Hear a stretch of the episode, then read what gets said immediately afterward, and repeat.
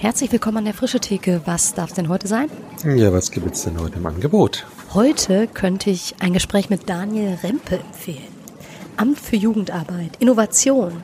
Warum machst du, was du machst? Biografische Grundlagen, Entwicklung, Brüche, Umdenken, Gruppen und Kreise, lernende Gemeinschaft, Impulse und Schleifen, Hören, Innovation, Struktur, Beziehung, Spiritualität, Entfaltungsmöglichkeiten, Fehlerkultur, Freiraum, Großdenken und schöpferisch Kirche sein.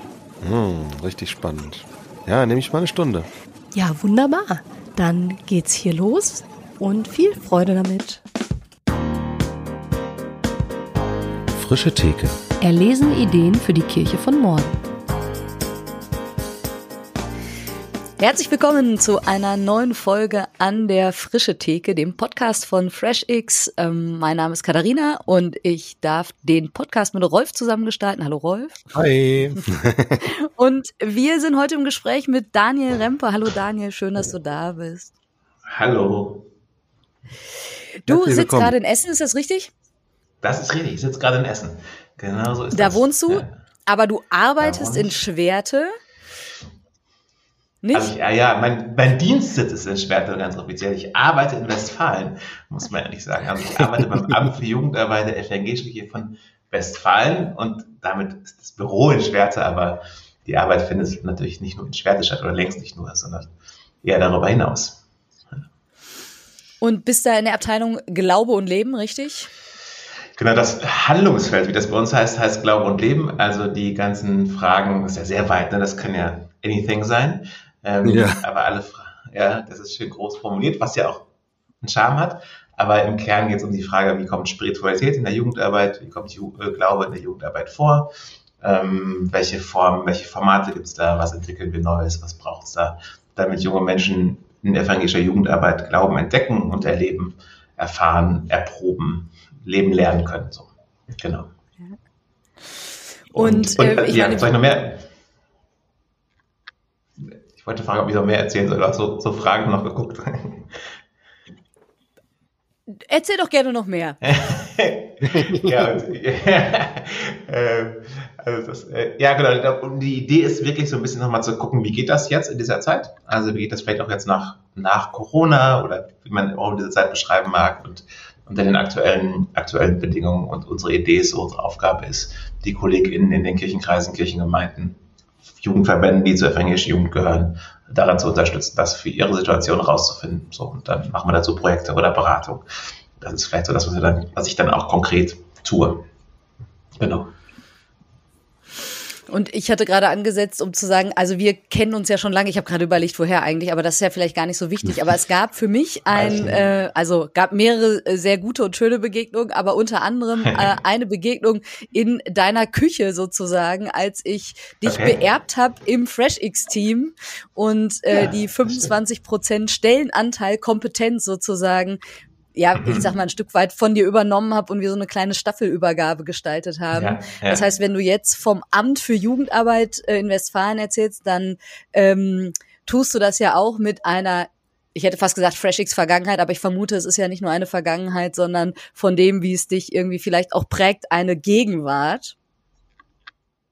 Ja, auf jeden Fall, also formal ist es eine Vergangenheit, da hast du schon recht, ne? Also du, äh, ich habe mal eine Zeit lang ähm, so gewisse Prozentanteil, das war ein bisschen, bisschen äh, wild auch ähm, für FreshX, das FreshX-Netzwerk gehabt, ähm, für den CVM und die FreshX-Initiative da und so ein bisschen auch für die westfälische Jugendarbeit, das war so zusammengebaut.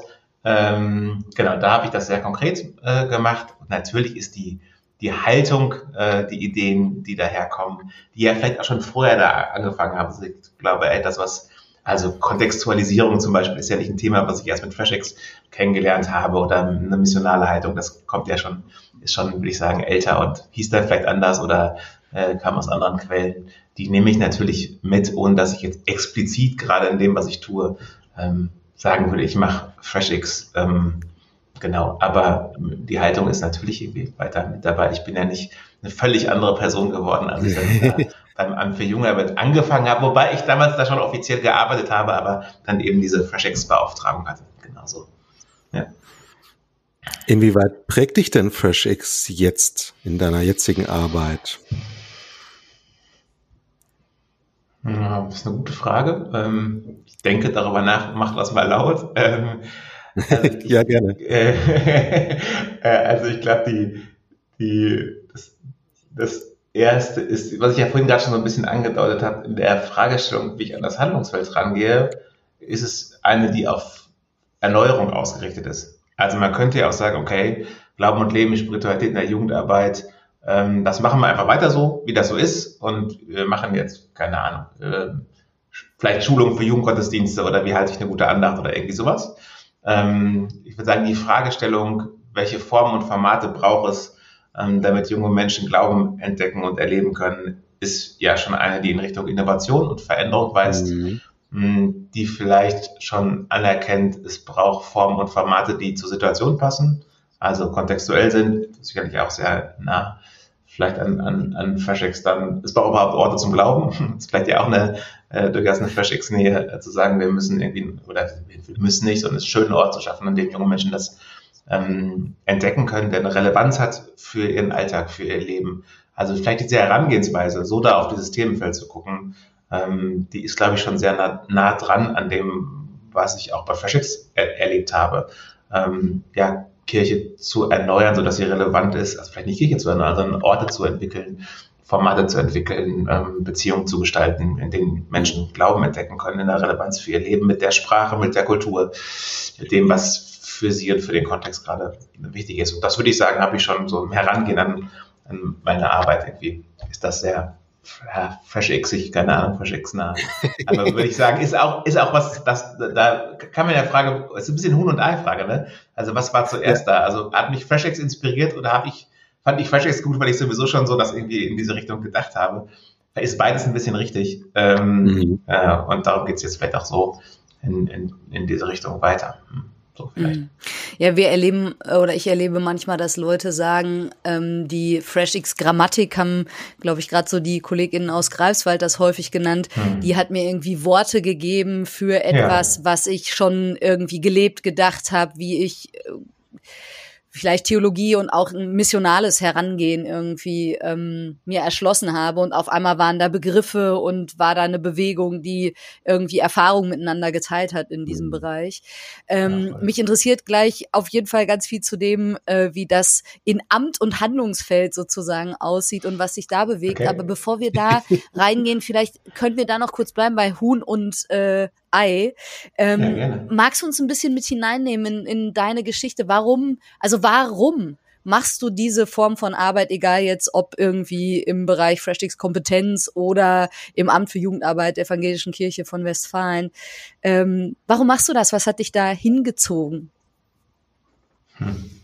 Also ich glaube, vermutlich ist es richtig, wenn ich sehr zurückgehe in meine Biografie, als ich neun oder zehn war. Ähm, und ähm, der CVM an dem Ort, an dem ich groß geworden bin, äh, zu seiner Kindergruppe eingeladen hat. Ähm, ich würde sagen, am Ende ist es, glaube ich, so schlicht. Ja? Da waren Leute, die sich aufgemacht haben, äh, ein Angebot für junge Menschen zu, zu, schaffen. Und ich fand das, also meine Story ist immer, äh, die haben mit Fußballspielen geworben, da waren dann 30 Jungs, war so eine Jungsgruppe.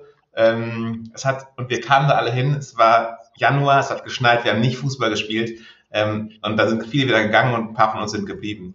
So, ähm, aber dass die einen Ort gemacht, gestaltet haben, wo wir da sein konnten mit dem, was wir irgendwie äh, so an Leben mitbrachten, ähm, das habe ich da schon schon erlebt. So äh, und dann zu merken, dass mir das gut tut, ähm, dass ich meinen Glauben da entdecke und äh, erlebt habe. Ich jetzt nicht so eine klassisch sehr enge christliche Sozialisation zu Hause gehabt, schon irgendwie ein bisschen kirchennah, aber ähm, eher eine große Weite und vielleicht auch ein bisschen Distanz manchmal vom Elternhaus her.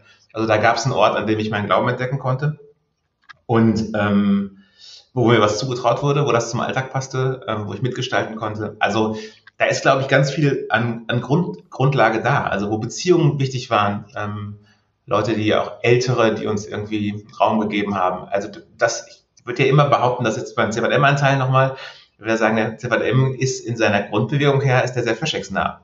Ob er das in jeder Ausprägung aktuell, wie die Kirche ja auch und so weiter, noch ist, ist ja eine ganz andere Frage oder gerade immer ist. Ähm, Aber so die, die, also das, das Kontext das Missionar, das Lebensverändernde, das Gemeindebilden ist immer die spannende Frage gewesen, aber Gemeinschaftsbilden ja auf jeden Fall. Ähm, so, also darum habe ich, würde ich sagen, gute Zivilarbeit in meiner Jugend erlebt. Ähm, und ja, das, das ist, glaube ich, der, der, äh, der, die Wurzel auf jeden Fall. Und dann gab es so einen Moment, äh, nochmal biografisch beantworten, äh, wo ich dachte, das mache ich. Alle sagten, mach das doch hauptberuflich. Und ich sagte, ihr seid doch bescheuert, ich mache das doch nicht hauptberuflich. Ich finde es eher nicht super. ich werde irgendwie Journalist oder Mediengestalter, hatte ich damals vor. Ähm, aber ich werde doch nicht, ich mache doch das nicht hauptberuflich. Und dann waren die aber so penetrant, dass ich mir zumindest dann mal die Ausbildungsstätte angeguckt habe und das damalige CVM-Kolleg mich so überzeugt hat, dass ich dann gesagt okay, probieren wir es aus. Ähm, und dann ist der Weg so, so weitergelaufen. Ich glaube, diese, dieses da so reinkommen und diese Grundsache, ähm, die ich beschrieben habe, biografisch, die, die geht, glaube ich, mit. Oh, ja. ja. Weiß nicht, ob ja, das danke. die Antwort auf deine Frage war. aber, naja, ich, ich habe ja nur eine Frage gestellt. Die, ja, die ist ja auf deiner Seite. Ja. Also das ist, ich ja. sagen, ist der, der, der, biografische Punkt. Genau. Und das will ich wirklich sagen, das zieht sich durch die Sachen durch, die ich gemacht habe.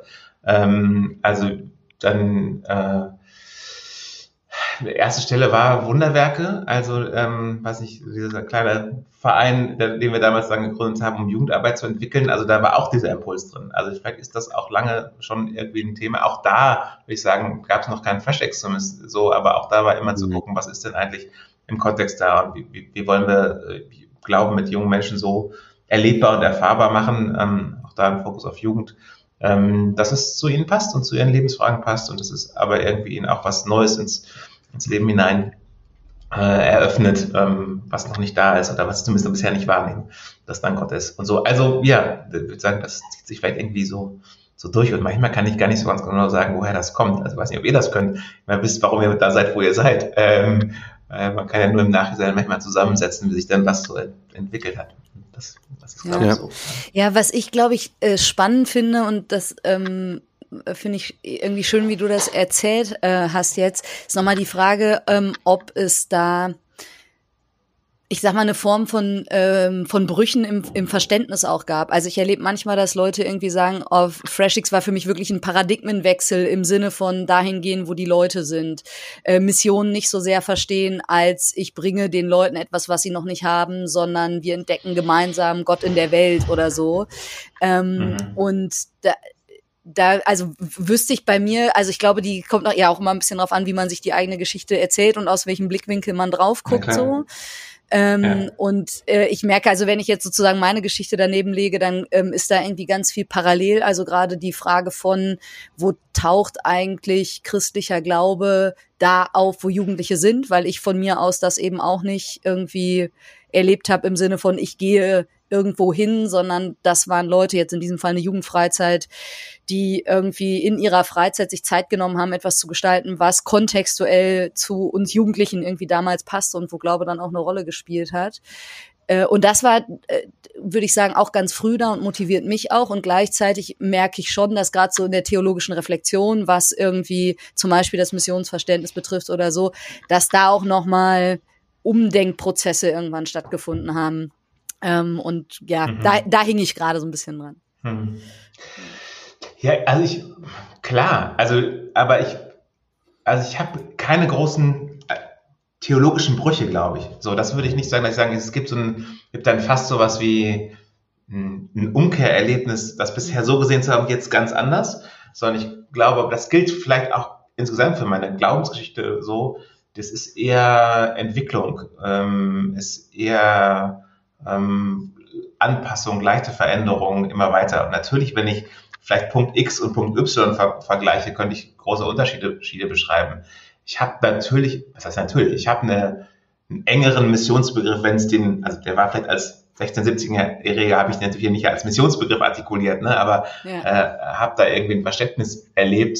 Das war natürlich deutlich enger ähm, und, und, und begrenzter vielleicht auch auf einer, auf einer gewissen Art und Weise, als zu sagen, okay, Gott Gott ist da und wir entdecken in, in der Situation Missio Dei. Also so, ja, natürlich hat sich da was verändert, aber ich würde sagen, das ist äh, nicht in der großen Abkehr von irgendwas und jetzt Hinwendung zu was Neuem, sondern eher, eher ein Entwicklungsprozess Prozess. So, das ist, glaube ja. ich, mein, mein, mein, mein Weg. Immer so. Also auch bei, ja. Ich ähm, bin da gerade deshalb drauf gekommen, weil als du ähm, so sagtest, die Art und Weise, ne, wie du Jugendarbeit äh, denkst und das jetzt auch ähm, in deiner Rolle im Amt für Jugendarbeit gestaltest ähm, und wie du deine eigene CVM-Geschichte erlebt hast. Ich merke immer, dass ich, wenn ich in Jugendarbeit an äh, Kirche äh, oder an Jugendarbeit in Kirche und eben auch so den ähm, der verbandlichen Jugendarbeit denke, dann taucht bei mir häufig sofort der Begriff Gruppen und Kreise auf. Und ich erlebe das, äh, erlebe das manchmal auch, dass irgendwie Leute sagen, ja, aber früher war doch unser Jugendkreis, da waren 50 Leute und da wollen wir wieder hin und wie machen wir das denn jetzt? Ähm, und äh, ich glaube, da, da kam ich gerade so ein bisschen her. Ne? Irgendwie ähm, die die Frage ist ja nicht nur, wie bringt man das selber mit, was ist dein eigenes Verständnis, sondern auch auf was für ein Verständnis triffst du eigentlich in der Art jetzt, wo du Jugendarbeit gestaltest. Ähm, und das geht ja wahrscheinlich an manchen Stellen irgendwie sehr parallel und an anderen Stellen vermutlich auch nicht, aber vielleicht ist das auch nur so ein Verdacht, den ich habe. Hm. Naja, also der, der, die, die Kontexte, man will, glaube ich, im Plural sagen, der evangelischen Jugend in Westfalen sind natürlich total unterschiedlich. Ja. Also ähm, von Minden was Ruhrgebiet nach Siegen, da ist schon ein bisschen Strecke dazwischen und auch unterschiedliche Prägung und Tradition da, was die Formen angeht, ähm, auch was die, die Theologie und die, die Spiritualität angeht, auf jeden Fall. Mhm. Ähm, von daher treffe ich da, glaube ich, wirklich an manchen Stellen auf ja, ist, da ist Gruppenstunde ein Thema und bei anderen ist es gar kein Thema. So, ja, weil irgendwie das gar nicht. Da ist Freizeitenarbeit stark, die ist, bei vielen stark. Ich glaube, das ist ein, auf jeden Fall ein großes verbindendes Element. Ich treffe viele auf Jugendgottesdienste, das ist auf jeden Fall auch, ein, auch was, was es gibt. An, an Formen jetzt so. Ähm, ja, also da, da, da ist, glaube ich, große, große Vielfalt da. Ähm, ja, so. Ähm, ich treffe, glaube ich, bei allen auf eine auf einen, ja, auf ein Interesse an, an dem Thema jungen Menschen, junge Menschen Glauben zugänglich zu machen. Mhm. Ähm, das ist, glaube ich, und das formt sich anders, je nach Situation. Ähm, von daher finde ich, das ist irgendwie eher, eigentlich auch sehr schön, dass das so ist. Ähm, und nach eigener Geschichte, was bringen die Leute mit? Ist die Person ja auch ganz entscheidend, die es macht. Ähm, mhm. So, also ja, große Vielfalt und Offenheit. Also ich erlebe nicht Situationen, die ich auch noch aus Erzählungen kenne, ähm, von großen, großer Auseinandersetzung darum, was da jetzt richtig falsch und richtig ist, sondern eher, eher einen, ähm, aus der eigenen Situation heraus eine Suchbewegung, wie das denn jetzt eigentlich gelingen kann. So. Mhm. Und dann eine, eine, große Offenheit. Also wir haben ein schönes Beispiel vielleicht eine lernende Gemeinschaft äh, gerade gemacht, also ein Projekt mit dem IJW in Württemberg zusammen, dem EC und dem Gnadauer Verband, ähm, und dem Amt für Jugendarbeit oder der Evangelischen Jugend von Westfalen mit 20 Teams aus der Jugendarbeit miteinander unterwegs zu sein über 18 Monate, ähm, vier Wochen in Session, wo die einen Impuls kriegen und dann ihre Sachen für ihre Situation entwickeln. Und da war eine große Vielfalt drin. Und, und das war total spannend zu sehen, ähm, dass die Leute dann auch in ihrer jeweiligen, ähm, aus ihrer jeweiligen Tradition kommt, voneinander lernen, das total wertschätzen können, was die anderen mitbringen, aber auch ihr es entwickeln. so, also ähm, das ist ganz, also das, das sind die Momente, wo ich denke, ja, das ist wirklich schön, ja, also das hat eine eigene, eigene Schönheit, dass, wenn das passiert. Und das ist aber möglich. So, also ganz, ganz ähm, ja, unverkrampft und unvoreingenommen in, im guten Sinne und aber auch nicht die, die Unterschiede gleich machen. Also zu merken, okay, da ticken andere anders, ähm, eine andere, andere Spiritualität, aber miteinander entdecken wir was und lernen von den anderen. Ähm, das ist super. So, also mhm. ich glaube, mit dieser Haltung versuche ich da unterwegs zu sein und habe das Gefühl, dass ich da die, die Erfahrung, nicht nur das Gefühl, sondern die Erfahrung, dass ich da auf Offenheit so stoße. Genau. Erzähl doch gerne mal ein bisschen mehr zu den lernenden Gemeinschaften. Was ist denn das? Wie läuft das ab? Warum macht man das oder auch nicht? Naja, ich kann sagen, warum wir das machen. Also warum man, man das macht, keine Ahnung, aber äh, warum, warum wir das, ich, und da würde ich sagen mal zwei Ebenen, warum wir das als ähm, äh, westfälische Jugendarbeit machen oder für Jugendarbeit der evangelische Jugend von Westfalen angefangen haben, ist, weil wir genau, glaube ich, diesen Eindruck haben, Jugendarbeit ist auch herausgefordert, um sich neu aufzustellen, zu überlegen, wie, wie sie eigentlich irgendwie weiter relevant sein kann. Und hatten den Eindruck, naja, Veränderung, das hat sich, glaube ich, jetzt nochmal noch mal auch durch die Prozesse verstetigt, die braucht Zeit. Die passiert nicht einfach so mit Schnipp und dann ist es einfach alles ganz anders, sondern wir haben ja die Tendenz eher als Personen, aber auch als Organisation, was Jugendarbeiten ja am Ende sind, äh, schnell wieder in den Zustand zurückzufallen, den wir gewohnt sind. So. Und diesen Weg der lernenden Gemeinschaft über 18 Monate zu gehen, hat die Chance, dass das nicht so stark passiert, sondern dass man immer mal wieder durch einen neuen Impuls, durch auch eine Begleitung ähm, über der Leitenden über diese Zeit, durch Coaching wirklich eine Veränderung erzielt. Ähm, wir merken irgendwie, wir brauchen ein Format, in dem wirklich eine Chance besteht, dass was Neues wächst. Und nicht irgendwie nur durch Zufall.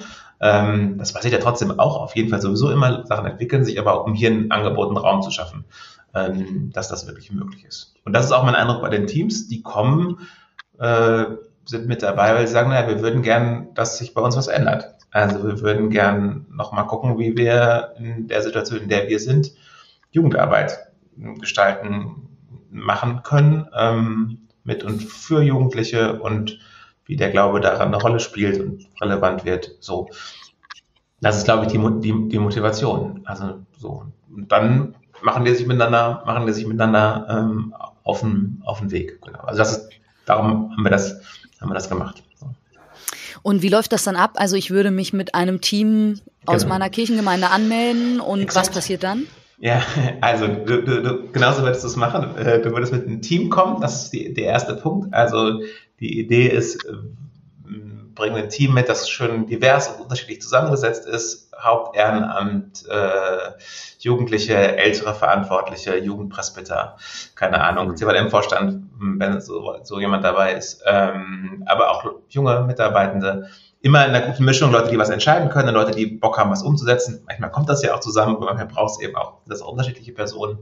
Und mhm. ihr sagt, äh, wir machen, machen da jetzt mit und dann ähm, gibt's vier Sessions in dem Fall, die wir jetzt gehabt haben, also vier Wochenenden. Ähm, und die Wochenenden laufen so ab, dass es einen Impuls gibt am Anfang. Also jetzt sehr grob vereinfacht. Ne? Ihr müsst Ilse Doris mal dazu interviewen. Die kann es noch besser erklären, wenn ihr noch nicht auf der Liste habt, meine Empfehlung. Oder Christoph Schneider, die das im IAB äh, angefangen haben, die können es noch viel cooler erzählen. So. Aber äh, aus meiner Erfahrung raus. Ne? Ähm, und dann geht es vor allen Dingen dann an dem Wochenende den Fokus darauf, zu gucken, was heißt denn das jetzt, das zu verstehen. Also die Grundidee ist bei dem, bei dem Ansatz zu sagen, okay, wir sind sehr schnell dabei, dann in die Umsetzung zu gehen oder einen Impuls zu sagen, ja super toll und dann fahren wir nach Hause und alles bleibt so, wie es ist.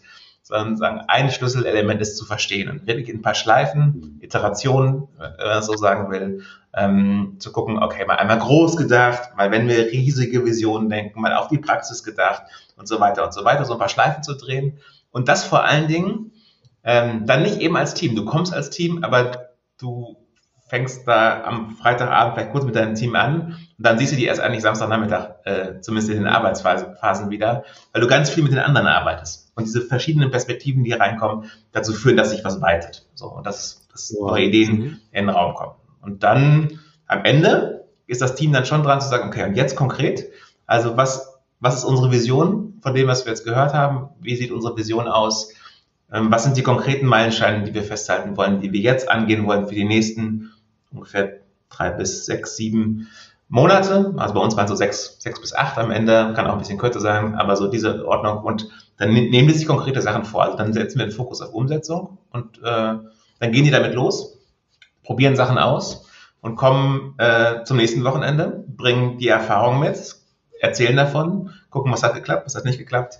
Ähm, Gibt es einen neuen Impuls, wieder ein paar Schleifen, das mit vielen zu durchdenken, wieder eine Entscheidung, was ist jetzt dran. Und so ähm, entsteht Veränderung. Und das immer durchwoben, das wäre auch noch eine Besonderheit, ähm, durch einen geistlichen Prozess. Also nicht das Klassische, was man vielleicht in manchen kirchlichen Gremien kennt, die Andacht am Anfang, der Segen zum Schluss und dazwischen ist das aber eigentlich nicht mehr präsent, zumindest nicht in unserer Wahrnehmung, sondern zu sagen, okay, es gibt immer wieder eine Unterbrechung, es gibt äh, eine Stille, es gibt eine Reflexionsübung, es gibt äh, Gebet, es gibt einen Worship-Blog, irgendwie sowas. Also immer wieder auch da, das als geistlichen Prozess zu gucken und wo ist, wo, wo ist Gott in dem Ganzen, wo ist, wo ist die, die, der, Geist in dem, was wir da gerade an Entwicklung erleben und dafür auch die, die Aufmerksamkeit ähm, zu öffnen, ähm, ist vielleicht auch eine der, der Besonderheiten dieses, dieses Prozesses. So. Könnte man das als ja. ähm, Hören bezeichnen? Das ist natürlich was, wo wir irgendwie in ja, der äh, FreshX-Grammatik sozusagen irgendwie in, in, dem Begriff so unterwegs sind. Ja, voll, also total. Sehr, sehr viel hören und dann wirklich ja, also genau, wenn wir es Richtung FreshX übersetzen, ähm, in, in 360 Grad. Ne? Also hören auf, auf, auf Gott, hören aber auf den, auf den Kontext, auf die Situation, auf das Team, genau, auf die Perspektiven der anderen. Also das ist vielleicht der Punkt, den wir mit verstehen meinen. Da geht es natürlich viel um Hören, um, so, ja, genau. Total. Ja. Ja, genau. Mm, ich deute das, oder äh, ich meine, du hast es auch, glaube ich, explizit so gesagt, aber viel auch so zwischen den Zeilen, dass das irgendwie eine Form ist, wie in einem System wie der evangelischen Kirche, ähm, das ja irgendwie auch Institution ist und äh, ich zumindest äh, habe zurzeit zumindest auch noch mal mehr meine Mühen als in anderen Phasen schon mhm. mal. Okay. Und äh, diese, diese Frage von, wie geht eigentlich Innovation in der Institution? Ähm, manchmal mit, manchmal gegen, in der mhm. Organisation und so weiter. Ähm, mit all den Bildern, die da sind, aber ja auch mit Strukturen, die sich nicht von heute auf morgen irgendwie alle abschaffen lassen und so. Und jetzt höre ich dir zu und denke, cool, ihr habt eine Struktur eigentlich darin geschaffen, also einen gemeinsamen Lernweg, der ähm, Leute mit in einen Prozess hineinnimmt, wo sie erstmal ja vor Ort was gestalten mhm. und gleichzeitig das System ja vermutlich auch dadurch äh, lernt und verändert wird, dass das passiert, was da passiert. Im besten Fall passiert das ja. Also die, die Idee bei den lernenden Gemeinschaften oder bei dem Result-Based Conversation, das ist das, das Methodenset oder die Herangehensweise, mit der wir da arbeiten, ähm, die Amerikaner Tom McGee entwickelt hat, ist eigentlich auf, in, in, in drei Dimensionen Veränderungen anzustreben. Und, und, das ist in den Strukturen, in dem, oder drei Dimensionen bei Veränderungen im Blick zu haben, so muss man es, glaube ich, sagen. In den Strukturen, in den Beziehungen und in der Spiritualität, schrägstrich in der Kultur. So. Und häufig sind Veränderungsprozesse auf der einen, oder der einen oder dem einen oder anderen Fokus unterwegs. Und der Versuch ist, das hier ineinander zu kriegen.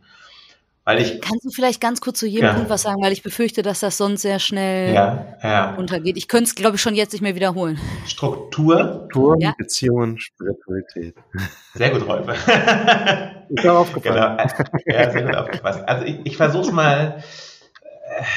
Also ähm, naja, also jetzt zum, zum Beispiel in dem Prozess auch eine spirituelle Dimension einzunehmen, so auf, auf, auf die Sache zu gucken, ist natürlich erstmal eine Perspektive, die wir einnehmen, aber verändert ja auch was. Also indem wir einfach dahin gucken, entwickelt sich was. So ähm, Beziehungen, diese Frage zu immer auch mit reinzugeben, was heißt denn das für die Beziehung unter euch im Team? Wie, wie entwickelt sich euer Team? Was bedeutet das für ähm, das, was an am Ort an Beziehungen sind, sozusagen einfach diese Perspektive immer mit reinzugeben und sagen, oh, guckt auch mal dahin, das ist auch ein Faktor. Das ist eben nicht nur die Struktur, aber auch zu sagen, okay, vielleicht müsst ihr auch Strukturen an, anpassen, auch dahin zu gucken, ja, ähm, dass das gehen kann. Ähm, aber ich sag mal so, ich lass mal, vielleicht hilft eine, eine, eine Negativfolie. Also ich erlebe Kirchengemeinde Fusionsprozesse ganz häufig so, dass die strukturell überlegt sind. Also im Sinne von, wir haben jetzt auch notwendigerweise, ähm, müssen wir aufgrund von ähm, geringerer Kirchenmitgliedschaft ähm, Kirchengemeinden fusionieren und machen da, machen da einen Prozess, führen, führen die zusammen, machen Großgemeinden so. Das ist eine total allein strukturelle Herangehensweise. Und man ahnt ja schon, wenn man mal die Beziehungsdimension sich anguckt, dass das nicht sofort so, dass sich das nicht verordnen lässt. Also wenn Gemeinde auch davon lebt, dass da Gemeinschaft ist und dass da Beziehungen gelebt werden, dann kann ich keinem verordnen, jetzt habt mal bitte Beziehungen miteinander. Und jetzt seid mal eine Gemeinschaft, weil das haben wir jetzt ja strukturell so entschieden. Sondern wenn man auf so einen Prozess mit dieser Brille drauf gucken würde, müsste, würde man die Frage stellen müssen, okay, was muss ich eigentlich auf der Beziehungsebene tun? Wie viel Zeit brauche ich dafür eigentlich, damit das, was strukturell vielleicht notwendig ist, äh, eigentlich auch gelingen kann?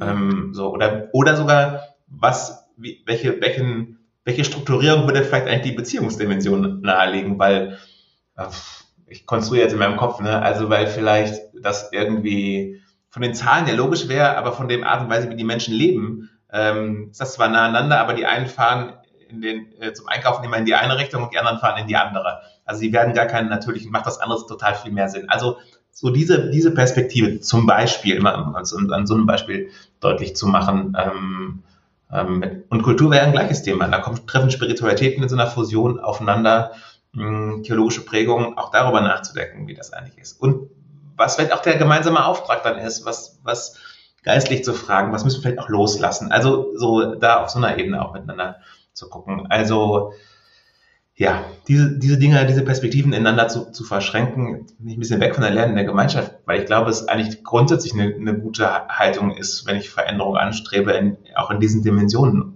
unterwegs ähm, zu sein. Also klar, Strukturen sind notwendig, das ist gar nichts Schlimmes, so. Die sind, glaube ich, immer da, also die entstehen sofort.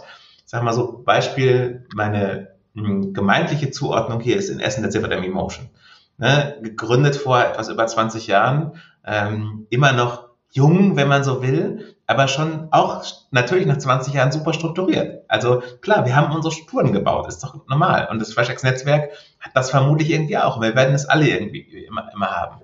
Ja. Ähm, das hilft ja auch im besten Fall. Es hilft ja auch im ja. besten Fall. Genau, die Frage ist immer, sind sie, sind sie dienlich?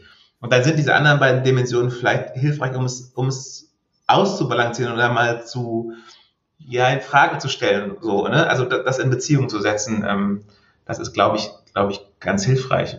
Weil ich glaube, also bin mir gar nicht ganz sicher, ob immer die Strukturen uns zum Beispiel hindern. Also ich, ich würde behaupten, ähm, dass die sogar, in denen sogar super viel möglich ist. Es sind gar nicht häufig die Strukturen. Ich würde behaupten, an vielen Stellen ist es das, was du vielleicht, keine Ahnung, ist ja nur eine Hypothese. Ich weiß ja nicht, was dein, äh, gerade dein, dein Schmerz mit der Kirche ist. Ähm, es ist an vielen Stellen, äh, es ist an vielen Stellen die Kultur. Es ist gar nicht die Struktur. Ich würde behaupten, es sind, es sind eingeübte Sachen, wie wir Sachen machen, wie wir auf Sachen gucken, wie wir miteinander kommunizieren. Und ich könnte in der gleichen Struktur etwas ganz anderes tun. Das hängt natürlich zusammen. Also die Struktur bedingt auch eine gewisse Kultur und andersrum. Aber im Zweifelsfall bin ich eher, dass ich denke, naja, vielleicht ist manchmal an diesem Kulturpunkt hinzugucken oder wie wir Beziehungen miteinander leben, vielleicht hilfreicher als diese Strukturen, die, die sich nicht so, nicht so schnell verändern lassen, weil sie vielleicht auch kulturell so gewollt sind. Also da gibt es, glaube ich, Wechselwirkungen so. Äh, ja, also bin ich, das ist, glaube ich, eine Spur, die wir manchmal mehr nachdenken muss, bei diesen strukturellen Veränderungen, diese, diese Perspektiven mit, mit im Blick zu haben. Ähm, es gibt so ein, ah, ich weiß gar nicht, Zitat, ähm, Culture eats strategy for breakfast. Ich weiß nicht, das ich, Peter Drucker, ja. glaube ich. Peter Drucker, genau, ganz genau. Ja. Und ich, wenn man denkt, auch Culture is uh, Structure for Breakfast. Also ähm, innere Haltung, da sind wir ein bisschen bei, bei, bei FreshX wieder. Ne? Also wenn ich über FreshX nachdenke, dann ist ja das, glaube ich, die große Herausforderung. Die habe ich zumindest so erlebt, wenn man interessant, wie ihr die ähm, er, gerade erlebt, ob sich da was verändert hat. Aber da haben wir immer gesagt, ja, kopiert bitte nicht das, was in England oder woanders passiert ist, versteht die Idee, es kommt auf die Haltung an. So, und dann, ja, was ist es denn eigentlich? Ja, ist ja, das ist ja kaum zu fassen, aber das ist, glaube ich, trotzdem am Ende das Zentrale. Ja, also, ähm, äh, und das, wo dann, wo man, wenn sich was wirklich verändert, erlebt hat, okay, dann, weil es, weil es auch eine gewisse Haltung gab, die, ja, und nicht jemand nur irgendwie stumpfer eine Idee, ähm, ein Format übernommen hat. Also, ja, so. Ja, total. Also ich meine, das äh, äh, wird, glaube ich, noch immer irgendwie äh, gesagt, geglaubt, gelebt. Ähm, ich finde wird das an manchen, ähm, ja, das wollte ich gerade sagen. Ich finde das an manchen Stellen auch spannend äh, zu fragen, was braucht es dafür eigentlich? Ja, super Frage. Ähm, ja. Also im Hinblick mhm. auf Persönlichkeiten, im Hinblick auf Freiräume, im Hinblick auf Ressourcen. Und mein Eindruck ist tatsächlich, dass an manchen Stellen ähm, äh, ja, das ist jetzt auch ein bisschen seltsam, das aus meinem Mund, glaube ich, äh, dass ich das aus meinem jetzt Mund bin ich höre. gespannt. ja, genau. Aber ich glaube, an manchen Stellen braucht es äh, Konzepte, die sich leicht kontextualisieren lassen. Ähm, also zumindest meine Erfahrung der letzten Jahre ist, dass ähm, äh, es aus unterschiedlichen Gründen nicht überall möglich ist, den Weg sozusagen von einem weißen Blatt Papier auszugehen. Mhm. Also die Frage von, was gibt mir eine Vorstellung von dem, wo wir hingehen und dieses, ähm, die völlige Ergebnisoffenheit, das völlige, wir kommen ganz aus dem Hören heraus, wir wissen noch gar nicht, wie das am Ende aussieht. Mein Eindruck zumindest ist, dass das an manchen Stellen aus unterschiedlichen Gründen überfordert und dass zum mhm. Beispiel so eine Idee wie Messy Church, die sich jetzt ja in Deutschland mhm. als Kirche Kunterbund ja. übersetzt hat, dass das ja genauso gestartet ist und Lucy Moore äh, in England da mit der Frage ne, irgendwie oder mit dem Hören auf, wir brauchen irgendwie eine Form von Kirche, wo Familien Qualitätszeit miteinander erleben. Dass sich diese Frage an so vielen Stellen wiederfindet, dass jetzt das, was mit Kirche Kunterbund entstanden ist, sich tatsächlich auf eine Art und Weise multiplizieren lässt, die trotzdem kontextualisierbar ist, mhm, aber die man ja. mittlerweile wahrscheinlich als, also wenn man jetzt in diesem Fresh X Wording bleibt, ne, als Worship First Journey fast beschreiben müsste, als ne, wir fangen mit einer Veranstaltung an, ähm, mhm. weil eben eine Idee schon da ist, wie das aussehen kann. So, und das schließt ja jetzt überhaupt nicht den Prozess des Hörens aus mhm. und so mhm. weiter. Also ich mhm. glaube, es geht genau aus der gleichen Haltung heraus. Mhm. Aber ich habe manchmal den Eindruck, dass das eben an, an bestimmten Stellen total entlastet, wenn man irgendwie weiß, ach guck mal, da haben Leute schon mal, die sind Wege gegangen, ja, äh, die wir übertragen können, da wo wir sind sozusagen. Ich weiß nicht, mhm. ergibt das Sinn? Ja, ja total. Ja, ja glaube ich, voll. Ich, äh, meine Frage war gerade, was ist eigentlich das, was, was gleich ist? Oder was, was hat Lucy Moore vielleicht den, eine Not oder einen Bedarf erkannt, der eben an anderen Orten auch da ist? Genau, und darum ja funktioniert es. Also eigentlich überträgt man nicht das Konzept, sondern genau, eigentlich sondern entdeckt man, es gibt eine gemeinsame, also es gibt eine Herausforderung, eine Sehnsucht, ein Bedürfnis, wie man das auch immer nennen mag, das, das, das vielleicht ein Ticken universeller ist oder an, an vielen verschiedenen Orten zu finden ist. Und darum funktioniert, also funktioniert es in Anführungsstrichen. Ähm, ja. Was total am Ende ja wieder dafür spricht, dass es eigentlich nicht um das, im letzten um das Format geht. So, ja, aber ich gebe dir total recht, eine, eine, eine Idee davon zu haben, ähm, wohin es gehen könnte und ein Bild mal zu malen, was vielleicht möglich wäre. Also, sag mal, nochmal kurzer Rückgriff auf die lernende Gemeinschaft, weil man es da, glaube ich, auch schön sehen kann. ähm, groß zu denken, eine Vision zu entwickeln, das zu denken, was noch nicht möglich ist, das ist so unglaublich schwer. Also wir sind ja. das, ich sag mal, wir, das ist immer eine schwierige Formulierung, aber nehmen Sie trotzdem, äh, wir sind es, glaube ich, nicht gut gewöhnt oder gut darin, das zu machen. Also keine Ahnung, ob das, ob das ein Kirchending ist, ob das ein deutsches, ein europäisches Ding ist. Kein, ich weiß es wirklich nicht. Also wenn mir das irgendjemand nochmal beantworten kann, äh, hier, schreibt mir eine E-Mail oder was auch immer. Aber äh, ähm, ich erlebe das zumindest als ähm, ja, als, als ganz, ganz große Herausforderung. Das ist wirklich ja, nicht vielen stimmt. schnell gelingt, groß zu denken, oder? Also wie erlebt ihr das? Ja, ich, also ich habe da jetzt natürlich auch keine Antwort im Sinne von genau so ist es drauf, aber ähm, in, aus den letzten Jahren haben sich so ein paar Spuren sozusagen in mir gebildet. Die habe ich jetzt nicht empirisch mhm. überprüft, aber eine ja. ist tatsächlich, also wenn man sich alleine, es gibt ja hier diese Ver Verteilung von, ähm, wie heißt das, das Diffusionsgesetz aus der Wirtschaft mit der mhm. Frage von, wie viele InnovatorInnen gibt's mhm. eigentlich so gesamtbevölkerungstechnisch mhm. und dann ja. mit den frühen Anwendern und so weiter. Und wenn man sich dann nur die Zahlen anguckt, müsste man sagen, okay, es ist eben nicht jeder Steve Jobs.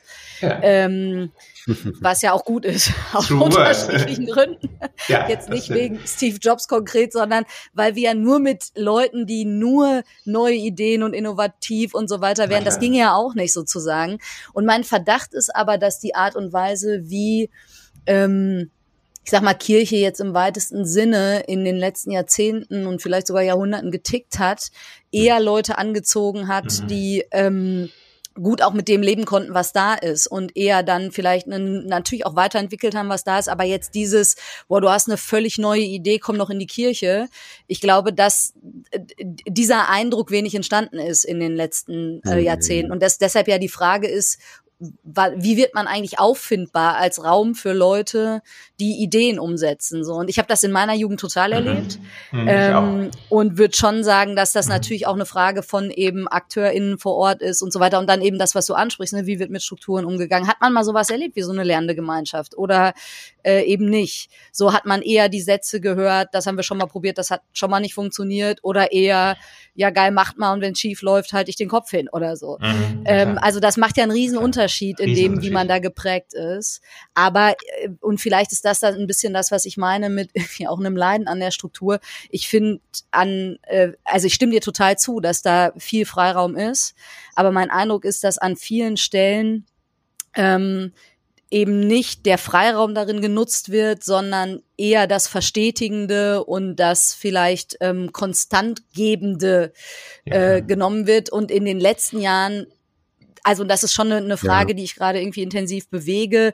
Ähm, wo wird auch Struktur um der Struktur willen aufrechterhalten. Und manchmal ist es vielleicht auch mhm. ein Narrativ, was man verändern müsste, damit das geht ja gar nicht anders, weil so ist es nun mal in Kirche und so. Aber das wäre so eine, eine zweite Spur, die ich hätte. Also erstens, es gibt gar nicht so ewig viele, die jetzt völlig innovativ überhaupt unterwegs sind von mhm. ihrer Persönlichkeit. Und dann zweitens, die, die es davon gibt, haben die eigentlich in Kirche den Eindruck, das entfalten zu können und zu dürfen? Ja, das ist eine gute Frage. Ja, ja, das hat auch ganz viel mit Fehlerkultur zu tun. Ne? Also ich habe jetzt erst mhm. neulich wieder so ein Meme gesehen, äh, so, eine, ne, so ein Tortendiagramm 95 Prozent, 5 Prozent. Und die 95, also die Frage war, was sind die größten Fehler, wenn du irgendwie dich selbstständig machst oder ein Startup gründest oder sowas? Und die 95 Prozent, der große Teil war, ähm, zu viel nachdenken und zu viel mhm. planen. Mhm. und was richtig wäre, wäre einfach mal ausprobieren und dann vielleicht auch scheitern und den Mut zu haben zu scheitern, weil ich glaube, das hat auch viel mit Großdenken zu tun, Voll. sozusagen sich zu erlauben, ja. auch groß zu denken, äh, dieses viele Vorbereiten und Planen und eben ängstlich sein, dann ganz also. oft, hat was damit, also das, da habe ich auch ein bisschen Angst davor, was passiert denn, wenn es klappt. Mhm. Ja, okay, so auch. Ja, auf jeden Fall. Ja, klar, es könnte ja Wirklichkeit werden. Ja. Und wenn ich dich ja. richtig verstehe, äh, ist ja die lernende Gemeinschaft tatsächlich ein System, was äh, dieses Ausprobieren insofern sehr nahelegt, weil mhm. ja klar ist, in x Wochen oder Monaten treffen wir uns wieder und dann werten wir das aus. Und dann können wir sagen, das war jetzt halt mal ein Versuch auf Zeit, hat geklappt, hat nicht geklappt, okay, was machen wir jetzt damit? Aber ich glaube, mhm. dieses Einüben von, du hast es Iterationen genannt, also immer wieder neu irgendwie in den Blick zu nehmen. Mhm. Äh, was sind eigentlich unsere Kriterien für Erfolg, Gelingen oder wie auch immer man das nennen will? Und wie gehen wir damit um, wenn das eben nicht so ist? Und vielleicht ist das so ein bisschen auch dieses Gruppen- und Kreisdenken, äh, läuft dem manchmal ein bisschen zuwider, habe ich den Eindruck, weil mhm. das eben so eine Beständigkeit suggeriert. Also das heißt ja gar nicht, dass da, wenn man in Gruppen und Kreise denkt, dass da nicht ganz viel Innovation möglich wäre und dass da nicht auch immer wieder unterschiedliche Sachen passieren könnten. Mhm. Aber mein Eindruck ist eher, dass es ein Bild fördert von einer Beständigkeit, die irgendwie we wenig Veränderung zulässt, obwohl sie das wahrscheinlich könnte. Ja, klar, das kann, kann schon, ja, klar, das hat was Stabiles, ne?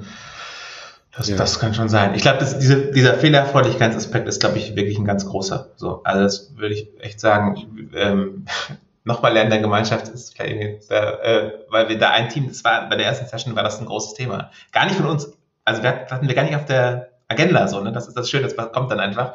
Und weil eine Gruppe irgendwie die Idee vorgestellt hat, dass sie ähm, in ihrem Team, mehrere hauptamtliche Personen in ihrem Team den Fehler der Woche feiern.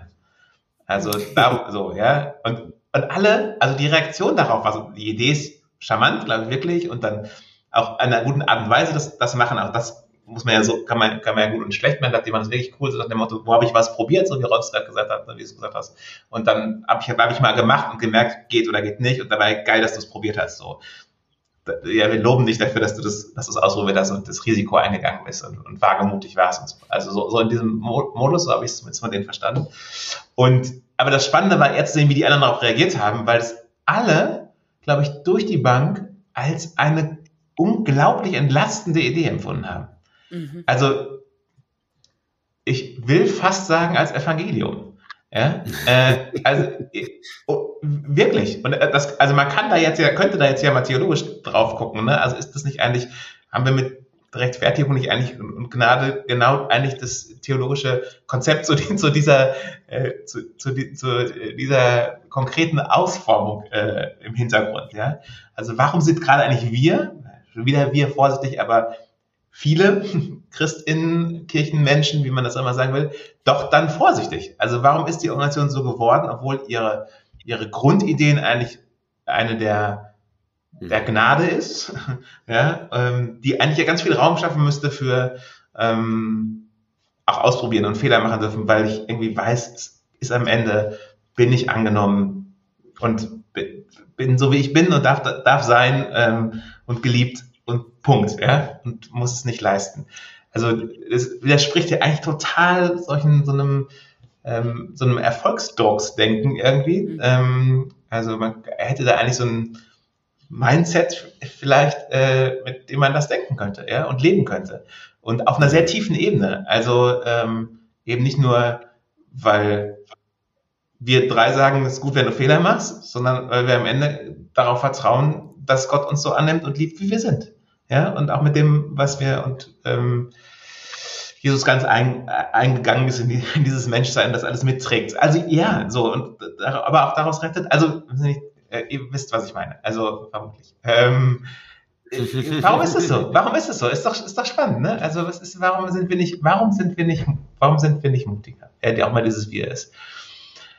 Äh, ist eine Frage. Also und ja. so wie du es beschreibst, müsste man ja sagen, ähm, dass dann Innovation eigentlich ein im Kern spirituelles ähm, und mhm. Spiritualität äh, also wenn ich Innovation jetzt mal deute als Prozess, in dem, mhm. bis ich rausfinde, was innovativ ist im Sinne von, da ist was Neues, was sich auch in mindestens mal für eine Zeit als stimmig erweist und irgendwie ja, als, ja. als Form, die, äh, die, die passt für eine Gruppe von Menschen.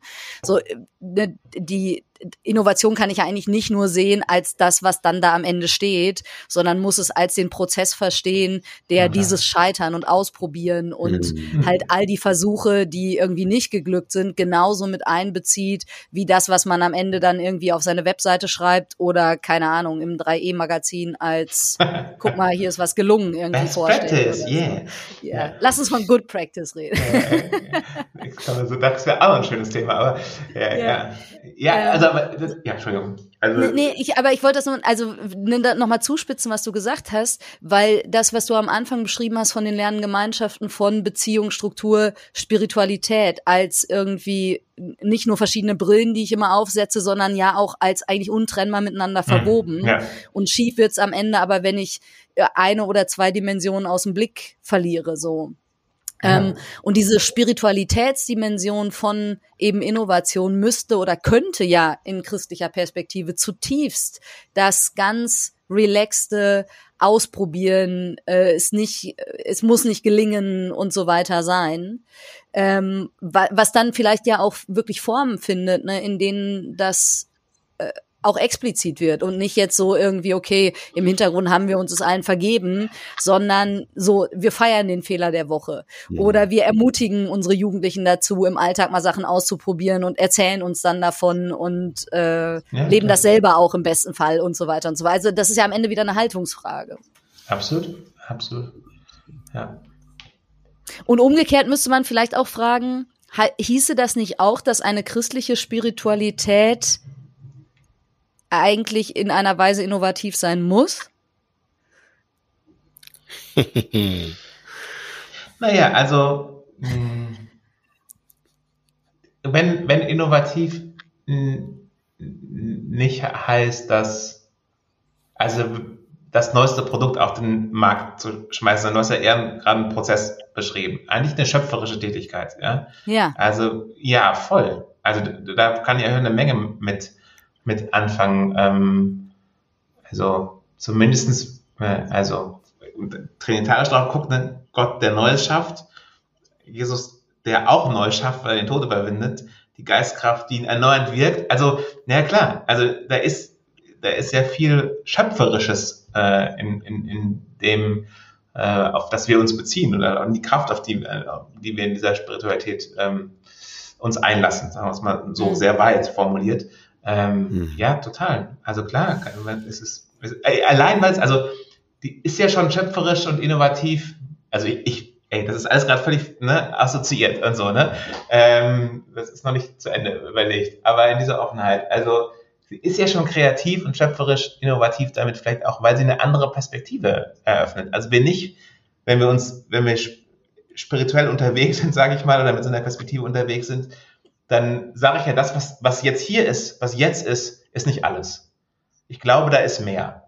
Ja, ich schon jetzt da und das will ich entdecken und erleben. So, jetzt wirklich ist noch sehr weit, vielleicht noch nicht mal christlich an dieser Stelle, aber ähm, und in dem Sinne ist es ja irgendwie schon, es ist zumindest ein Durchbrechen des Musters. Ja, eine, eine Unterbrechung und, und, daraus kann dann was Neues wachsen. Also das so, ja, also in so einer Perspektive würde ich immer auch sagen, klar, hat Spiritualität in dem Sinne was Innovatives, weil sie mir einen neuen Horizont eröffnet. Also ganz konkret, meine Dankbarkeitsübung heute Morgen, ja, also mir einmal aufzuschreiben, wofür bin ich eigentlich dankbar.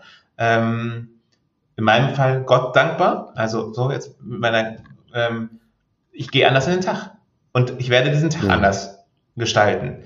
Also merke ich, ja, wenn ich das mache oder wenn ich es nicht mache. Heute habe ich es mal gemacht, das ist äh, so, ja. echter Zufall, also passiert nicht jeden Tag, äh, aber manchmal mache ich das. Ähm, ja, und in dem Sinne ist es ja irgendwie auch innovativ, äh, wenn man das so sagen will, schöpferisch. Vielleicht noch das, das ähm, noch, ein, noch ein Wort, was ich Daniel, da, wie können wir schöpferisch Kirche sein? Vielleicht ja. könnte dieser Talk so heißen. Von mir aus, ja. Ich also ich, äh, ich hänge da gerade wirklich dran, ja. weil das Problem in Anführungsstrichen mit dem Begriff innovativ, was glaube ich an vielen Stellen auftaucht, ist, dass ähm, es schwer wegzuargumentieren ist, dass man implizit auch sagt, dass manches was nicht innovativ ist, schlechter ist als das, was innovativ ist. Ja. Oder dass dieser Begriff ja irgendwie doch auch so einen wirtschaftlichen Anklang sozusagen hat. Also ich, ne, ich mag den, den Begriff sehr, aber merke schon auch, dass man ähm, mit ihm Assoziationen weckt, wo man dann auch ein bisschen Arbeit leisten muss, um irgendwie nicht in mhm. falsche Fahrwasser zu kommen. so. Und ich habe mich gerade wirklich gefragt, als ich hier so zuhörte, wie wäre das, wenn wir ähm, wenn wir von schöpferisch Kirche sein reden würden und ja, das stärker nochmal miteinander bewegen. Wie, wie sind wir eigentlich schöpferisch Kirche? Also sowohl als, ne, wir begreifen Kirche als Schöpfung und, und kreativen Prozess Gottes. Mhm, so, das, ne, das machen wir nicht irgendwie selbst, vielleicht als mhm. Co-Kreation irgendwie. Ja. Ähm, ja. Aber wie, wie können wir eben an diesem schöpferischen Prozess Gottes teilhaben, der immer schöpferisch ist, weil es irgendwie sein Wesen ist? Ja, und, und eigentlich fast noch größer gedacht, weil es dieses schöpferische Handeln Gottes ja sich nicht auf die Kirche beschränkt. Also, Amen. ne? Ja, also sagen, okay, wenn wir irgendwie, ähm, wenn, wenn das Schöpfung ist, dann ist es das Ganze. Dann ist es nicht auf diesen Raum, auf unsere Gemeindehäuser und Kirchengebäude und was auch immer, Vereinsheime, was es da auch immer so gibt, Jugendräume beschränkt, sondern dann müssen wir eigentlich eine größere, also nicht, dann geht es um eine größere Perspektive. Dann ist es diese ganze Welt. An dieser Stelle verabschieden wir uns für diese Woche, einfach weil das Gespräch dann nochmal Fahrt aufgenommen hat und wir sehr viel länger als eine Stunde mit Daniel gesprochen haben und uns überlegt haben, da machen wir doch am besten zwei Folgen draus. Das heißt, äh, herzlichen Dank fürs Zuhören bis hierhin. Äh, wir sagen an dieser Stelle Tschüss und bis in zwei Wochen, wo es genau an dieser Stelle, beziehungsweise ähm, ungefähr nochmal zwei Minuten zurück mit dem Gespräch von Daniel weitergehen wird und wir hier wieder neu einsteigen und eine zweite Runde ähm, mit ihm gemeinsam drehen. Falls ihr bis hierhin äh, Anmerkungen habt, Rückfragen, Kommentare, freuen wir uns, wenn ihr uns das wissen lasst über Social Media oder per E-Mail oder Nachricht über die Webseite. Und wir sagen an dieser Stelle Tschüss und bis auf Wiederhören in zwei Wochen. Frische Theke. Der Podcast von FreshX.